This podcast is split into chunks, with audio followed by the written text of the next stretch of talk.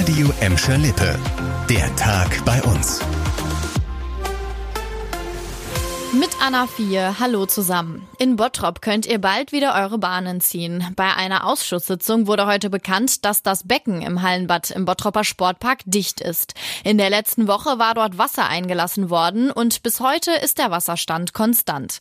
Das heißt, das Wasser kann ab morgen wieder abgelassen werden. Ganz langsam, damit es keine neuen Schäden gibt. Dann muss das Ganze wieder zwei Wochen trocknen, bevor der Fliesenleger ran kann. Der Vorsitzende des zuständigen Betriebsausschusses, Michael Michael Gerdes ist optimistisch, dass das Bad in absehbarer Zeit wieder öffnen kann. Wir sind auf der Zielgeraden. Es dauert jetzt nicht mehr lange. Dann sind die Fliesen dran. Da muss man nochmal wieder schauen, ist alles ordentlich verfugt. Die Fliesen sollen ja auch dranbleiben. Und dann wird wieder langsam Wasser eingelassen und dann können wir schnell das Bad in Betrieb nehmen. Wann genau ihr im Hallenbad im Bottropper Sportpark wieder eure Bahnen ziehen könnt, kann der Vorsitzende noch nicht sagen. Schon seit November 2022 ist das Hallenbad wegen Fliesenschäden geschlossen. Seitdem müssen auch Schwimmvereine und Schulklassen mussten auf andere Bäder ausweichen. Die Arbeiten an den Fliesenschäden haben sich zwischendurch immer wieder verzögert. Unter dem Motto One Billion Rising, also eine Milliarde erhebt sich, wurde heute weltweit und auch bei uns auf Gewalt gegen Frauen und Mädchen aufmerksam gemacht.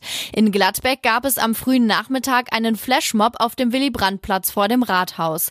Auch in Bottrop habt ihr gemeinsam gegen Gewalt an Frauen getanzt. Da ging es dann am späten Nachmittag auf dem Cyriakusplatz los. Weltweit finden heute in über 200 Ländern Proteste unter dem Motto One Billion Rising statt. Laut einer UN-Studie wird jede dritte Frau mindestens einmal in ihrem Leben Opfer von Gewalt.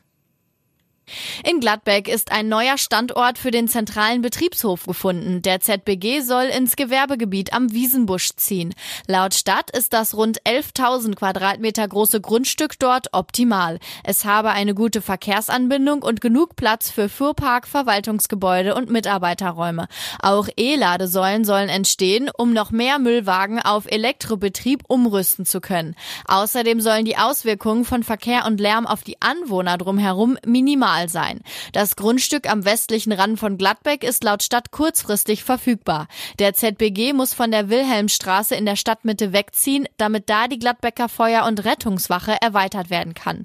Wenn ihr Abfälle loswerden wollt, sollt ihr das in Zukunft an der Stollenstraße tun können. Dort ist ein neuer Wertstoffhof des ZBG geplant. Ein tierischer Einsatz hat heute Morgen die Gelsenkirchener Polizei auf Trab gehalten. Gegen Viertel vor acht alarmierte ein Zeuge die Polizei, weil er in einem Bachlauf in der Ressermark ein totes Pferd vermutete.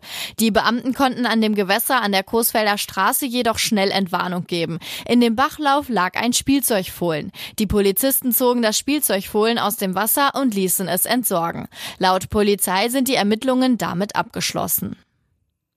Das war der Tag bei uns im Radio und als Podcast. Aktuelle Nachrichten aus Gladbeck, Bottrop und Gelsenkirchen findet ihr jederzeit auf radioemschalippe.de und in unserer App.